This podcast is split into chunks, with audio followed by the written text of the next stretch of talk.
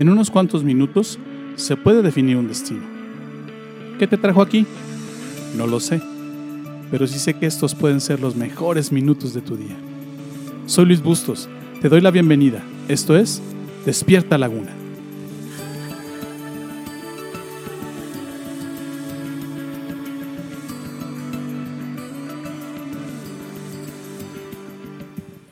Al amanecer de un domingo sucedió uno de los acontecimientos más importantes para la historia de la humanidad. Déjate leo el testimonio del testigo presencial de ese acontecimiento. Este, eh, este testimonio está en Juan capítulo 20, versos del 1 al 9.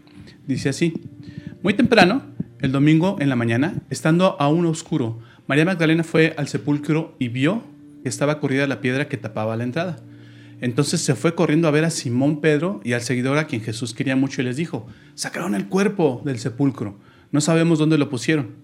Pedro y el otro seguidor salieron y fueron al sepulcro. Estaban corriendo juntos, pero el otro seguidor corría más rápido que Pedro.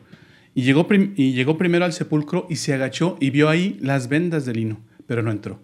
Después llegó Simón Pedro, entró al sepulcro y vio las vendas Vio también la tela que, con la que habían envuelto la cabeza de Jesús. Estaba enrollada aparte y entonces entró al otro, el otro seguidor que había llegado antes al sepulcro y vio todo y creyó. Estos seguidores todavía no habían caído en cuenta que las escrituras decían que Jesús tenía que resucitar. Nota las palabras del testigo presencial en el verso 8. Dice, entonces entró el otro seguidor que había llegado antes al sepulcro, vio todo y creyó. Este, este testigo presencial es el mismo apóstol Juan, eh, a Juan, perdón, el que escribe su propio testimonio y el que declara que fue hasta el momento eh, que vio que él creyó. Fue su momento wow, o, o como lo decimos los de mi generación, le cayó el 20. Había escuchado a Jesús decirlo y lo había leído en las escrituras, pero no había visto, o sea, no lo había visto y no lo vio hasta ese día. Fue ese momento cuando él creyó. ¿Tú estás dispuesto a creer en Jesús? ¿Tú estás dispuesto a creer en este personaje? Este es el último podcast de la serie de Semana Santa y en esta ocasión te quiero enseñar dos cosas muy importantes en relación a lo que es creer en Jesús. Uno, cuáles son los beneficios de creer en Jesús y dos, qué significa creer en Jesús. Te voy a, enseñar lo que le pasó a Juan esa mañana, te voy a ayudar a entender lo que le pasó a Juan esa mañana, los cambios que experimentó a partir de ese día y todas las cosas que obtuvo por atreverse a creer en Jesús. Te voy a dar la, la, información y las herramientas necesarias para que puedas tomar la decisión más importante de tu vida y para que la tomes adecuadamente. ¿Cuáles son los beneficios de creer en Jesús? Puedo darte más de 15, puedo darte más de 15, pero por el tiempo y el espacio que tenemos en esta mañana, eh, solo, te, solo te voy a dar, eh, yo creo que los cuatro o cinco más importantes. Primero, uno de los beneficios de creer en Jesús es que todo lo que has hecho mal se te perdona. Porque, porque Jesús murió en la cruz, Dios te perdona instantáneamente, completamente y repetidamente y de forma gratuita, es decir, no te cuesta. En Hechos 10, 43 dice, todos los profetas dan testimonio de que esto es verdad. El que crea en Jesús se le perdonará sus pecados por medio de su nombre. En Romanos 3, 22 al 24 dice, Dios acepta a todos los que creen y confían en Jesucristo sin importar si son judíos o no lo son. Todos hemos pecado, escucha esta palabra, todos hemos pecado y por eso estamos lejos de Dios. Pero, pero Él nos ama mucho y nos declara inocentes sin pedirnos absolutamente nada a cambio. Por medio de Jesús nos ha librado del castigo que merecían nuestros pecados. Cuando tú crees en Jesús, eh, este es uno de los beneficios principales. Todo lo que has hecho mal se te perdona, todos tus errores, todas las cosas que hiciste mal, todas las cosas que no hiciste correctamente, se te perdona. ¿Qué otra cosa tienes? Descubres el propósito de Dios para tu vida. Cuando no conoces el propósito de eh, los propósitos de tu vida, andas en círculos y la vida te controla en lugar de que tú la controles a ella.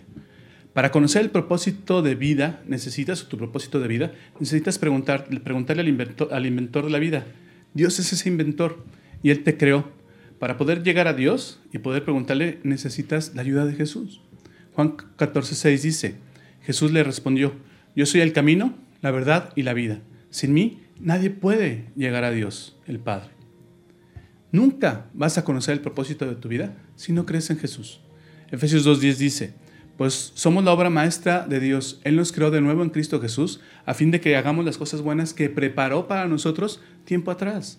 Si estás confundido sobre tu identidad y tu propósito, es porque no crees, es porque no conoces, perdón, a Dios. Y no conoces a Dios porque no crees en Jesús. Necesitas tomar el camino correcto para llegar a Dios. ¿Cuál es ese camino? Jesús. Y esos son todos los beneficios que tú tienes de creer en Jesús tienes esta relación con el Padre, pero también conoces cuál es el propósito de Dios para tu vida, conoces cuál es el plan que Dios ideó para tu propia existencia. ¿Qué otra cosa tienes? Tienes la fuerza de Dios para enfrentar la vida. Cuando tú crees en Jesús, tienes la fuerza de Dios para enfrentar la vida. La vida no es fácil y tú lo sabes, la vida es complicada, pues Dios te da fuerza para vivirla. Cuando tú te cansas de vivir esta vida, es porque te falta la fuerza para vivirla. ¿Y por qué te falta la fuerza para vivirla? Porque no la tienes y porque, y porque tú no la puedes generar por ti mismo, es Dios el que te la da. ¿Qué necesitas? Necesitas conectarte a Dios para tener la fuerza que se requiere para vivir la vida y vivirla bien.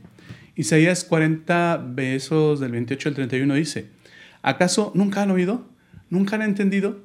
El Señor es el Dios eterno, el creador de toda la tierra. Él nunca se debilita ni se cansa. Nadie puede medir la profundidad de su entendimiento. Él da poder a los indefensos y fortaleza a los débiles. Hasta los jóvenes se debilitan y se cansan, y los hombres jóvenes caen exhaustos. En cambio, los que confían en el Señor encontrarán nuevas fuerzas, volarán alto como las alas de águila, como con alas de águila, perdón. Correrán y no se cansarán, caminarán y no se desmayarán. Escucha lo que dice este verso. Dios te da esa fuerza para vivir la vida. Dios te da esa fuerza para afrontar cada, cada circunstancia, cada situación, cada problema por este simple, por este simple beneficio de creer en Jesús, es, es, es, es, este, debes de considerarlo, yo pienso que debes de considerar realmente creer en Jesús, porque la vida no es fácil de vivirla, la vida no es fácil de llevarla. Eh, dice Pablo en Efesios capítulo 1, verso 19, la primera parte de este, de este versículo, dice, pido también que entiendan bien el gran poder con que Dios nos ayuda en todo. El poder el poder de Dios no tiene límites. El poder de Dios te ayuda para varias cosas a cambiar lo que tú no has podido cambiar, a levantarte cuando estás cansado o cuando, cuando tropiezas y te caes, a capacitarte para identificar y vencer las cosas que te hacen daño, a decir no y a empezar de nuevo, a seguir caminando, a cambiar y a vivir cada dificultad que la vida te presente. Filipenses 4:13 dice, puedo enfrentar cualquier situación porque Cristo me da el poder para hacerlo. Este poder es sobrenatural y también te da la capacidad para manejar la soledad, las presiones, el estrés, la culpa, el miedo, la pobreza, el rechazo, problemas financieros, enfermedad, crisis relacionales, etc. Por este simple beneficio vale la pena creer en Jesús. Por este simple beneficio vale la pena. Tienes poder para vivir la vida. ¿De dónde viene este poder? Otra vez, de creer en Jesús. ¿Qué otra cosa, qué otro beneficio tienes de creer en Jesús? Tienes garantizada la vida eterna. Tienes garantizada la existencia. Cuando Cristo resucitó, eh, esta semana, Semana Santa, y el, eh, y el, domingo, al final de la semana, que es el, el domingo, el principio de la siguiente semana, festejamos este acontecimiento, que Jesús resucitó, que Jesús se levantó de la muerte. Pues cuando Jesús resucitó, cambió todo el algoritmo de la vida en la tierra, cambió toda la base de la vida en la tierra. Dividió, sí, definitivamente la historia en antes de Cristo y después de Cristo. Y esto que él hizo eh, fue por su resurrección. Y su resurrección prueba tres cosas, tres cosas muy importantes. Primero, probó que era cierto lo que Jesús decía sobre quién decía quién era Él. ¿Qué decía Jesús? Dijo que era Dios. Dijo que moriría y que resucitaría. Y dijo que Él era el Hijo de Dios. Y Él, él lo demostró con su resurrección. Al momento de resucitar, él, él, él demostró que Él era Dios. Él demostró que cumplía sus palabras, que moriría y que resucitaría, y que él era, hijo, él era el Hijo de Dios. Piensa quién en la humanidad, quién de los personajes, de los grandes personajes que, han vivido en esta tierra, han dicho cosas similares y lo han demostrado.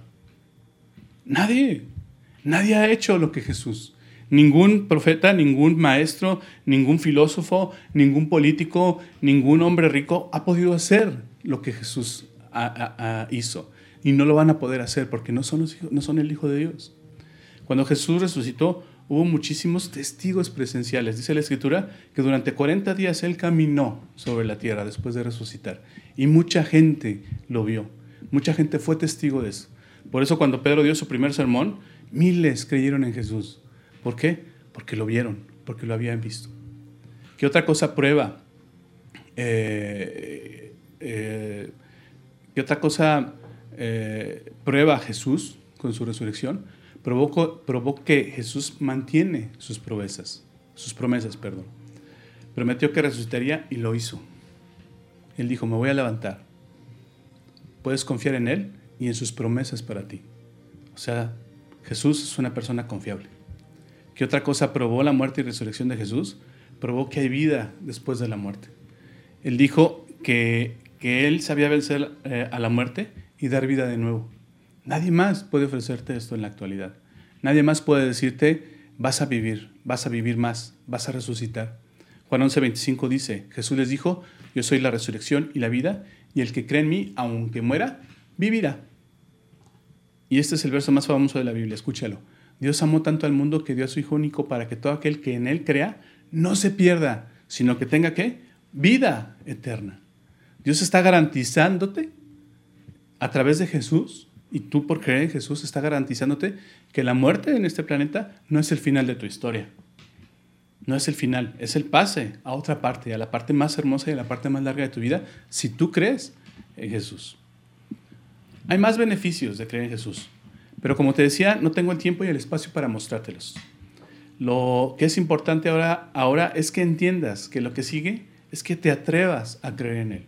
Lo que Dios quiere que hagas es que creas en su Hijo. Mira, te voy a repetir otra vez estos cuatro, estos cuatro beneficios que tú tienes, o estos cuatro, estos cuatro beneficios que tienes de creer en Jesús. Primero, todo lo que has hecho mal se te perdona. Segundo, descubres el propósito de Dios para tu vida. Tercero, tienes la fuerza para enfrentar la vida. Y cuarto, tienes garantizada la vida eterna. ¿Qué significa Ah, bueno, perdón, déjame te leo Mateo 7, 17, 5. Dice, mientras Pedro hablaba, una nube brillante los envolvió y desde la nube se escuchó una voz que dijo, este es mi hijo amado, eh, con, con él estoy muy contento. Escuche. Es el Padre diciéndole a los discípulos, Jesús es mi favorito, es mi hijo amado, es especial para mí, escúchenlo. Eso es lo que Dios quiere que tú y yo hagamos hoy, que creamos en Jesús, que creamos en este hombre, que creamos en lo que Él hizo. Tenemos estos cuatro beneficios, pero eso es lo que Dios pide que hagamos. Ahora, ¿qué significa creer en Jesús? ¿Tú dices creer en Jesús? A lo mejor sí, a lo mejor eres creyente, a lo mejor eres cristiano, practicante o no, vas a la iglesia o no, este, has asistido a, al catecismo durante tu niñez, has ido a misa, has estado en las reuniones, no importa qué tipo de, creyente seas o de qué grupo de creyentes seas, a lo mejor tú dices que crees en Jesús. De hecho, en el mundo hay mucho más cristianos que cualquier otra religión. El cristianismo no ha dejado de crecer desde que se inició a principios de nuestra era. Pero desafortunadamente no todos los que se dicen creer en Jesús en realidad saben lo que significa eso y cómo se hace. ¿Puedes saber si tú realmente crees en Jesús? Vamos a ver. Es decir, no todo o no cualquiera que dice creer en Jesús realmente está creyendo en Jesús. ¿Qué dirías si te dijera que creer en Dios y en Jesús no es suficiente para entrar al cielo? Ah, ¿verdad? Yo sé que en ese momento está diciendo, ah, caray, pues no me está diciendo que hay que creer en Jesús y que hay que creer en Dios. Bueno, lo que pasa es que nosotros no entendemos esta palabra y no, no conocemos bien esta palabra. Dices, dice Santiago 2.19, tú dices tener fe porque crees eh, que hay un solo Dios. Bien hecho. Fíjate lo que dice en esta parte. Aún los demonios lo creen y tiemblan aterrorizados. Los demonios también creen en Jesús y ellos no son salvos. Los demonios también, también conocen quién es Jesús, pero hay una diferencia muy grande. ¿Por qué hay una diferencia muy grande? Déjame te lo explico. El detalle es que confundes lo que es saber o conocer de Dios y de Jesús y creer en ellos. La palabra griega usada en la Biblia para creer, pisteu, es la palabra griega, griega, perdón, implica no solamente saber o conocer, sino también confiar en o comprometerse con. Es muy diferente cuando conoces a alguien que cuando confías o estás comprometido con alguien. Ahí está la diferencia de creer en Jesús. Por ejemplo, tú conoces a tus vecinos, pero solo confías y estás comprometido con tu esposa o con la persona que tú amas o con tu pareja. Entonces, ¿cómo sabes que en realidad alguien más o tú mismo creen realmente en Jesús, que tienen este compromiso o realmente confían? No solamente conocen, sino realmente confían y se comprometen con Él. Hay cinco cosas que te pueden decir si realmente crees en Jesús.